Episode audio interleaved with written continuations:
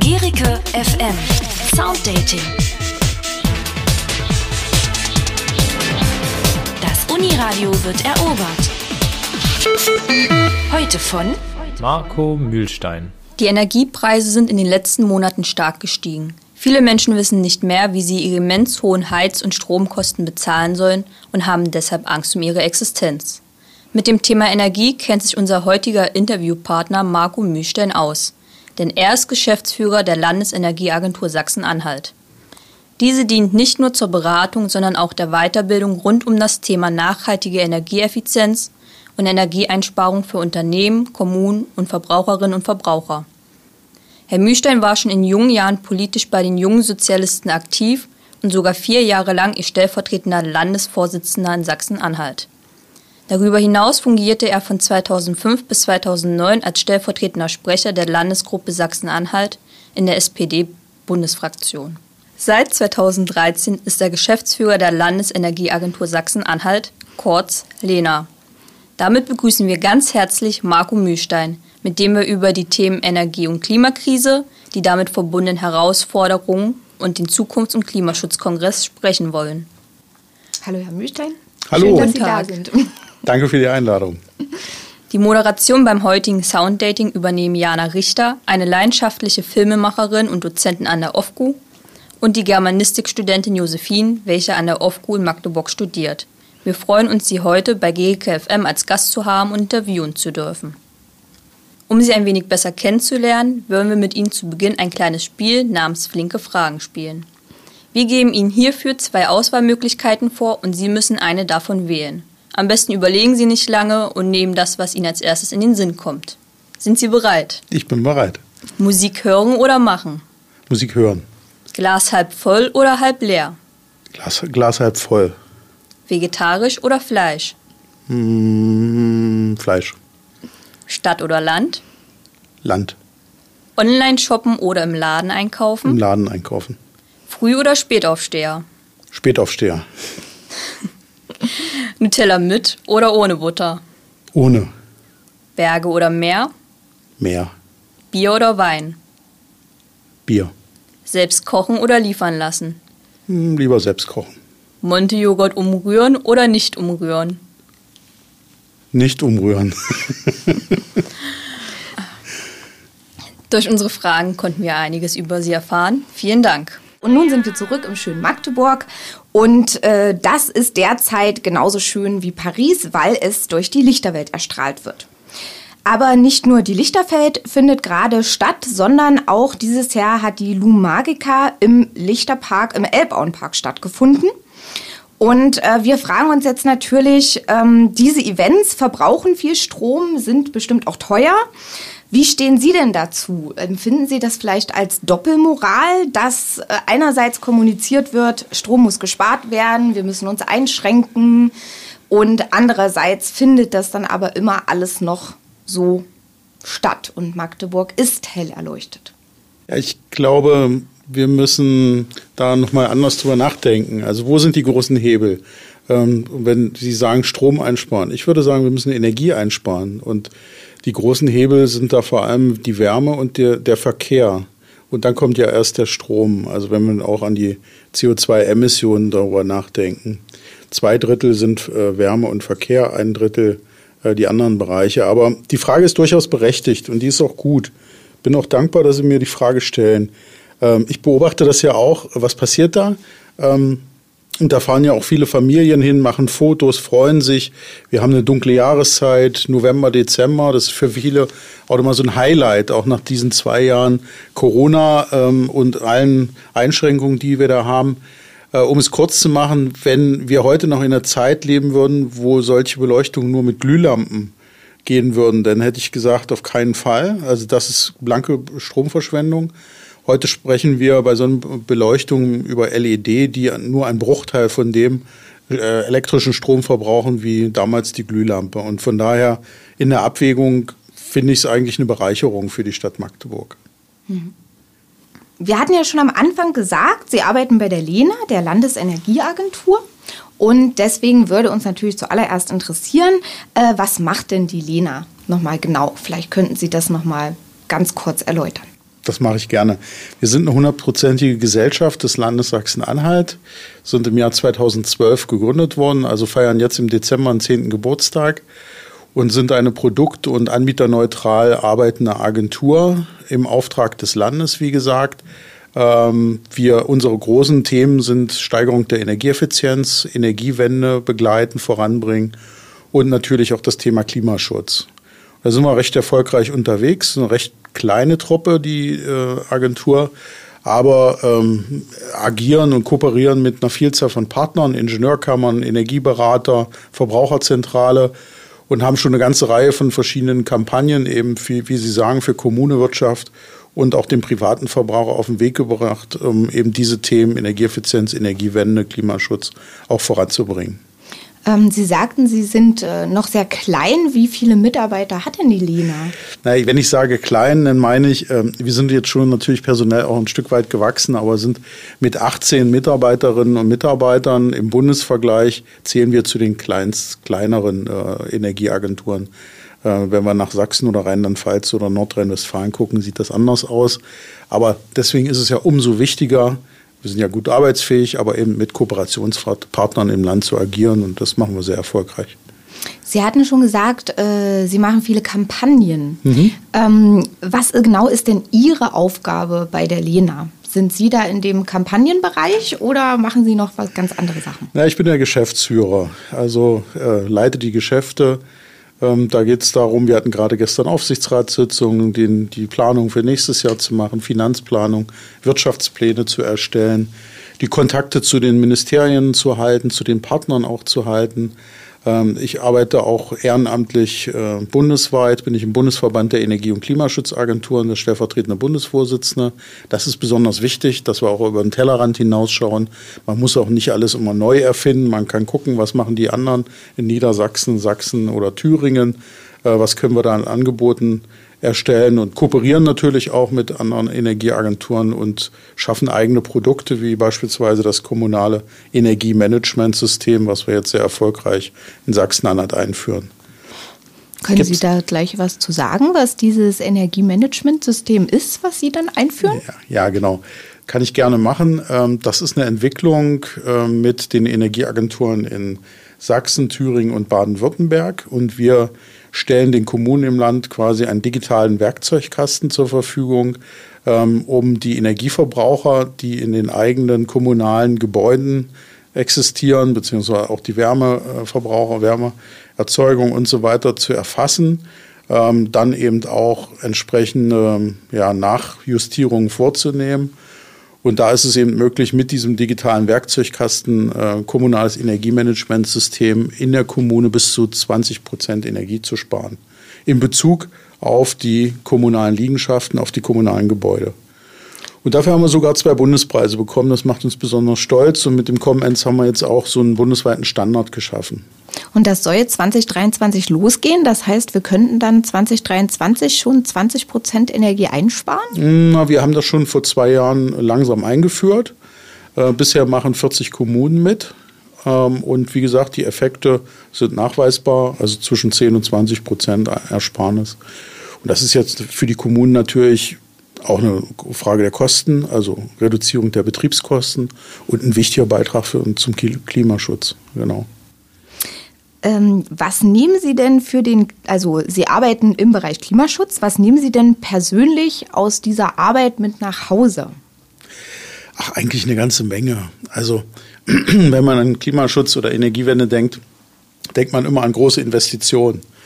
Ähm, das sind aber manchmal auch die kleinen Dinge, das Thema Nutzerverhalten. Da schulen wir ja beispielsweise auch die, die Mitarbeiter der Landesverwaltung, haben wir schon über 160 geschult, ähm, oder so die Dinge, die man im Alltag eben auch machen kann, um Energie zu sparen, Klima zu schützen, um ja, viele kleine Dinge auch äh, die kein, kein Geld kosten. Das ist das, der RH-Effekt auch für mich.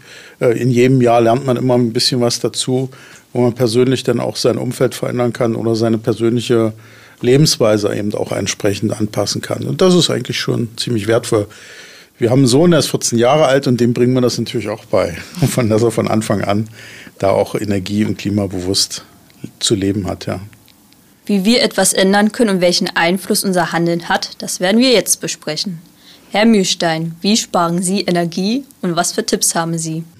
Zu dem Zeitpunkt, als die Energiesparlampe äh, ersetzt, ersetzt wurde durch die äh, LED, ähm, haben wir zunächst mal bei uns im Haushalt alle Lampen ausgetauscht. Das war, äh, ist jetzt auch schon ein paar Jahre her, aber das ist, hört sich selbstverständlich an, aber damals ähm, war das ja noch nicht so. Und ähm, dann natürlich das Thema Dämmung, äh, oberste Geschossdecke bei uns im Haus gedämmt, die Außendämmung natürlich ähm, angepackt. Wir versuchen regional einzukaufen, auf Bauernmärkten, auf regionalen Märkten ähm, und dann auch zu vermeiden, dass man eben Lebensmittel einkauft, die einen weiten Transportweg haben. Und bei dem, bei dem Thema Mobilität spielt natürlich eben auch ähm, die Elektromobilität eine große Rolle, ähm, um nachhaltig zu reisen. Jetzt gab es ja auch letztens den Black Friday und da konnte man von Klamotten bis hin zu Technikgeräten vieles zu Tiefstpreisen kaufen. Wenn es jedoch um den Kauf von neuen Geräten geht, sind viele überfordert. Worauf sollte man beim Kauf neuer Geräte achten, ähm, wenn diese energieeffizient sein sollen? Ja, da gibt es eine ganze Reihe von Punkten, auf die man achten sollte. Grundsätzlich gilt, das hat, hat glaube ich, jeder persönlich auch gemacht, nicht, nicht immer das Billigste zu kaufen, weil mit dem günstigsten sozusagen auch meist die Lebenszeit verbunden ist und verkürzt ist. Ähm, aber natürlich die Energieeffizienzlabel sind ganz entscheidend. Also wenn wir an Haushaltsgeräte zum Beispiel denken, Kühlschränke, Waschmaschinen, da sollte man immer darauf achten, ähm, die aus meiner Sicht beste Energieeffizienzklasse äh, einzukaufen. Dort gibt es, es gibt auch wunderbare Ratgeber. Wir selber als Landesenergieagentur haben auch einmal im Jahr eine Übersicht, äh, die wir dann auch gerne weitergeben, der energieeffizientesten Haushaltsgeräte. Und man sollte sich natürlich überlegen, ähm, gerade auch bei Kühlschränken ist das ja so eine Frage, brauche ich, brauche ich den größten Kühlschrank mit einem Eisfach? Oder reicht es, wenn ich sozusagen auch einen kleineren Kühlschrank äh, einkaufe, wo ich von vornherein weiß, auch der braucht deutlich weniger Energie als ein großer Kühlschrank, den ich vielleicht in der Dimension gar nicht benötige. Also die Frage der Größe der Geräte spielt aus meiner Sicht auch eine große Rolle. Vielen Dank, das waren viele nützliche Tipps. Bei uns ist es auch beispielsweise so, dass unser Vermieter die Heizung nachts auf 17 Grad herunterdrosselt. Vorher waren es 18 Grad. Denken Sie, es bringt etwas, wenn wir unsere Wohlfühltemperatur um ein Grad verringern? Und wenn ja, warum? Ich denke ja. Denn es ist ja nachgewiesen, dass die Absenkung der Raumtemperatur um einen Grad immerhin eine, ein Energieerspartnis von 6 Prozent äh, bringt. Und von daher ist das, glaube ich, ein Argument genug, äh, vielleicht mal einen dicken Pulli anzuziehen und äh, die Heizung auch zu drosseln. Nun kann man ja auch als Privatperson so kleine Solarpanels kaufen. Die stellt man sich dann auf den Balkon und mit denen erzeugt man seinen eigenen Strom. Für wie sinnvoll erachten Sie diese? Also erstmal würde ich sagen, es gibt eine enorme Nachfrage. Wir bieten da auch selbst äh, Vorträge und Seminare an, hier in Magdeburg mit der Volkshochschule gemeinsam. Ähm, das ist so ein richtiger Ran im Moment. Ich finde das aus mehrfacher Sicht, finde ich das sinnvoll, weil man kann sich ein Stückchen auch selbst, jedenfalls in gewisser Weise, an der Energiewende beteiligen. Man kann auch ein Stück weit ausprobieren. Natürlich muss man die Regeln beachten, also Registrierung, ähm, dann eben auch ähm, Zusammenarbeit mit dem Elektroinstallateur, äh, wenn notwendig. Und äh, natürlich Registrierung und Abstimmung mit dem Netzbetreiber. Das alles muss man beachten.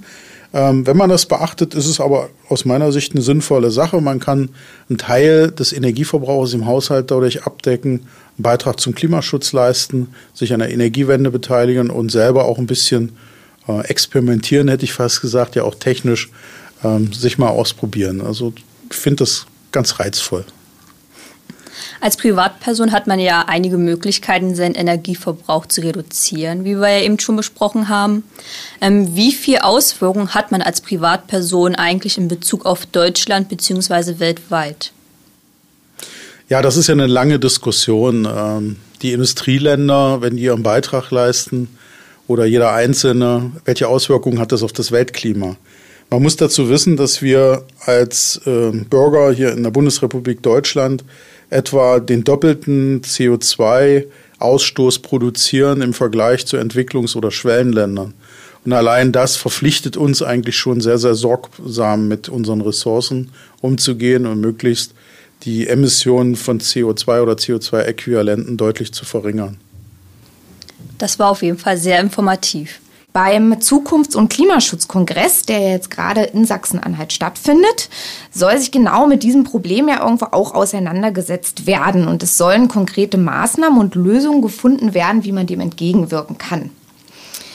Können Sie für uns ganz kurz zusammenfassen, was dann der Zukunfts- und Klimaschutzkongress, abgekürzt der ZUK, was der eigentlich ist? Ja, das mache ich sehr gern.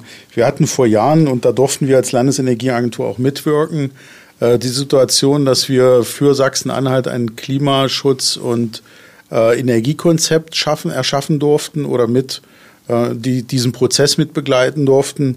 Ähm, dieser wurde dann eben auch, äh, das sogenannte KEC, Klima- und Energiekonzept, wurde dann auch verabschiedet. Und jetzt sind wir natürlich im Jahr 2021, 2022 äh, schon wieder ein, zwei Schritte weiter. Äh, und es geht quasi um eine Fortschreibung des Prozesses, aber mit klarem Ziel, dass man ähm, die großen ähm, Potenziale findet, um tatsächlich CO2-Äquivalente einzusparen. Aus der Vielzahl der Maßnahmen der Vergangenheit, es waren 73 Maßnahmen, sollen jetzt sozusagen die effektivsten und sinnvollsten Maßnahmen äh, analysiert werden. Dafür nimmt sich das Land Sachsen-Anhalt unter der Federführung des Umweltministeriums ein Jahr lang Zeit, um mit den wichtigsten Stakeholdern, Multiplikatoren im Land diesen Prozess zu führen. Wir konnten auf der Webseite des Zukunfts- und Klimaschutzkongress lesen, dass es eine Veranstaltungsserie unterschiedlichster Formate ist. Die, wie Sie schon sagten, soll bis Mitte 2023 andauern. Geplant sind Workshops im gesamten Land, Fachveranstaltungen, ein Klimamarkt sowie eine Halbzeit- und eine Abschlussveranstaltung. Welche Formate wurden denn bis jetzt durchgeführt? Also was ist denn jetzt schon passiert? Weil es ja jetzt so vier, fünf Monate sind schon vorbei von dem Jahr. Genau. Ja, ich will vielleicht einen Satz nur vorweg schicken. Ziel ist es, ähm, so haben sich die Koalitionäre, also die Mitglieder der, der Regierung des Landes, ja vereinbart, äh, bis 2026 5,65 Millionen Tonnen CO2 zu reduzieren. Und da soll der Prozess jetzt helfen, ja, und dieser, dieser Zug-Kongress. Ähm, was ist passiert? Es gab eine Auftaktveranstaltung im Juni in Halle, ähm, voller Saal, ganz viele wichtige Menschen aus Sachsen-Anhalt. Ähm, übrigens auch der Kreis Kinder- und Jugendring mit dabei, was ich sehr schön fand. Ähm, und eben auch der Präsident des Umweltbundesamtes, äh, welches ja in, in Dessau sitzt. Äh, und danach ähm, haben in fünf Arbeitsgruppen, Energie spielt da eine Rolle, Verkehr zum Beispiel, Landwirtschaft, äh, Gebäude, äh, das sind äh, einige Arbeitsgruppen, die mal genannt sind, nicht ganz vollständig, aber die haben angefangen zu arbeiten, sich ausgetauscht, haben sich diese 73 Maßnahmen aus der Vergangenheit angeschaut und äh, sind jetzt quasi in diesem Prozess die wichtigsten Hebel und, und Potenziale zu analysieren. Das Ganze soll bis zum Sommer nächsten Jahres passieren. Das heißt, die Arbeitsgruppen tagen jetzt. Es gibt vier Arbeitsgruppentreffen mal fünf Arbeitsgruppen, also 20 äh, Gruppentreffen oder 20 Meetings. Und äh, eine Halbzeitbilanz soll im Januar vorgelegt werden. Da wird es eine zentrale Veranstaltung im Bauhaus in Dessau geben. Was sind denn Ihre persönlichen Erwartungen an den Zug? Meine Erwartungen sind, wir müssen realistische Ziele vereinbaren, die finanzierbar sind und äh, die auch echte Effekte mit sich bringen. Also keine theoretischen Dinge, äh, was wir uns wünschen oder vorstellen könnten, sondern ähm, natürlich Maßnahmen, die in Sachsen-Anhalt mit den Rahmenbedingungen, die wir hier haben, auch umsetzbar sind und am Ende das Ziel schaffen, die 5,65 Millionen Tonnen CO2 bis 2026 dennoch einzu ähm, lösen oder dann umzusetzen. Das entspricht ja auch dem Zielpfad äh, Klimaneutralität bis 2045 auf Bundesebene. Und wie hilfreich ist denn da die Politik? Äh, gibt's dann da, haben Sie da ein Budget schon, was Sie nutzen können?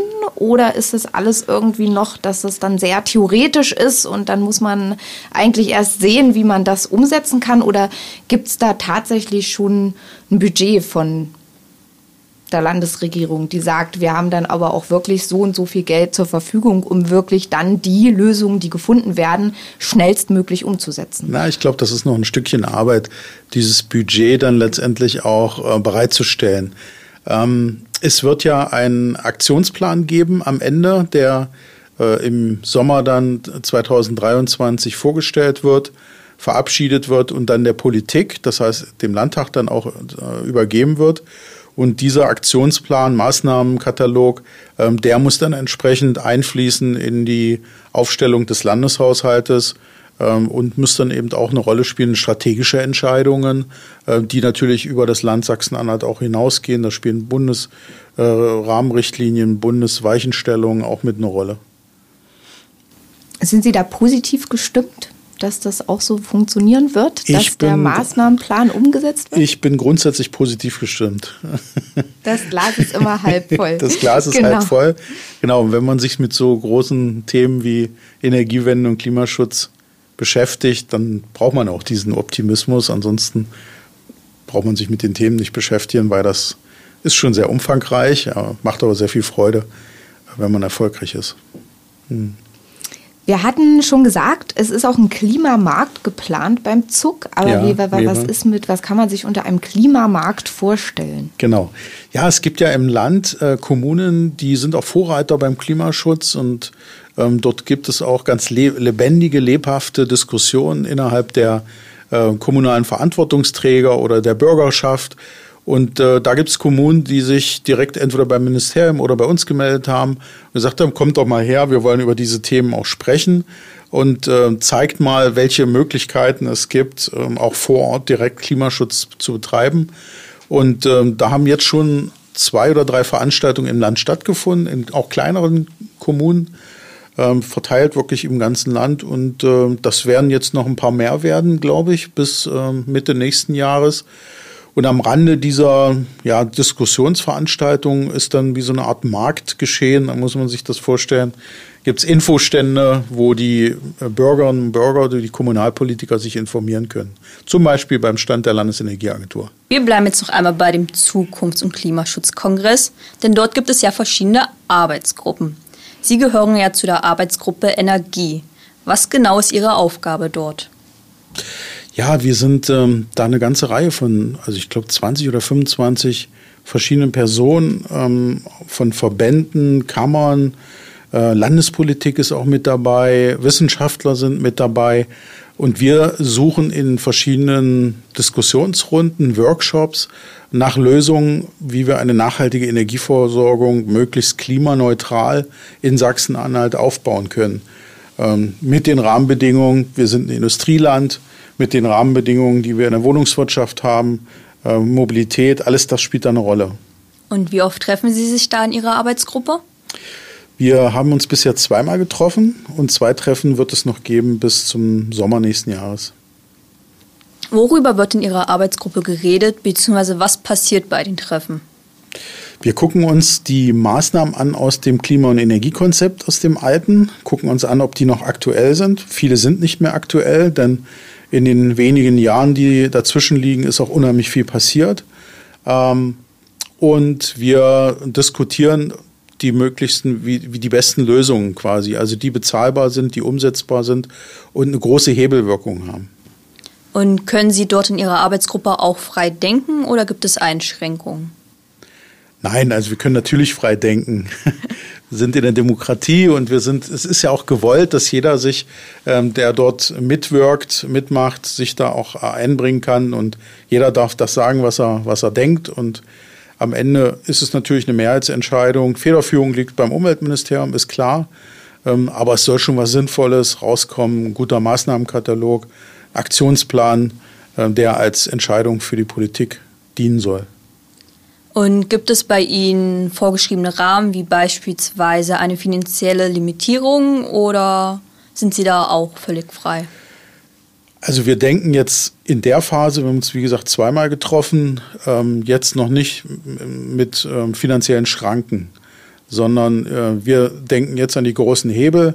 Ähm, was ist umsetzbar? Was bringt den größten Effekt in Sachen Klimaschutz und Energiewende? Und ich denke dann in den nächsten Treffen, drittes, viertes Treffen, wird sicherlich das Geld auch eine Rolle spielen. Irgendwo muss ja an jede Maßnahme auch eine Hausnummer dran, also ein Kostenpunkt. Und ähm, das wird dann natürlich eben auch eine Rolle spielen als Entscheidungshilfe für die, für die Politik. Was kostet welche Maßnahme? Ja. Genau. Und wird die gesellschaftliche Breite in Ihrer Arbeitsgruppe bzw. beim Kongress auch wiedergespiegelt oder gut abgebildet? Also gibt es viele junge Menschen oder sind es ja ältere? Ja, das ist äh, eigentlich eine bunte Mischung aus Erfahrenen, ähm, aus Spezialisten, aber eben auch aus jüngeren Leuten. Ich, ich habe mich sehr gefreut, dass bei dem Eröffnungskongress beispielsweise der Kreiskinder- und Jugendring ein eigenes Projekt vorgestellt hat und daraus auch Folgetermine erwachsen sind. Wir hatten kurz, vor kurzem Besuch vom Kreiskinder- und Jugendring, hatten geguckt, wie wir bei dem Thema Bildung für nachhaltige Entwicklung beispielsweise zusammenarbeiten können. Also da viel passiert dann sozusagen viel auch am Rande dieses Zuckongresses und das ist eigentlich das Schöne. Man lernt sich kennen, man tauscht sich aus, man lernt doch die Lena kennen oder die Kammern kennen, die man vorher vielleicht in der Form nicht kannte. Ähm, da ist, spielt also alles, spielt also deutlich mehr eine Rolle als nur Arbeitsgruppentreffen oder Eröffnungskongresse, sondern äh, das, äh, was am Rande noch mit passiert, dieses Kennenlernen und Netzwerken, das finde ich da unheimlich wichtig an der Stelle auch. Wie alt ist denn das jüngste Mitglied Ihrer Arbeitsgruppe? Oh, da stellen Sie mir Fragen. Also ich würde mal sagen 25. Geschätzt, Geschätzt. ohne Namen zu nennen. Wir sind ja schon fast am Ende unserer Sendung angekommen, aber wir haben noch ein Spiel zum Abschluss. Das heißt assoziieren oder verlieren. Okay. Heißt, wir nennen Ihnen einen Begriff und Sie müssen ganz kurz und knapp sagen, was das Erste ist, was Ihnen zu diesem Begriff einfällt. Okay. Sind Sie bereit? ich versuch's. Der erste Begriff. Schulzeit. Schön. Legalisierung? Ähm, muss man drüber nachdenken, oder? Darf ich nur ein Wort sagen? Sie dürfen auch mehrere Wörter okay. sagen.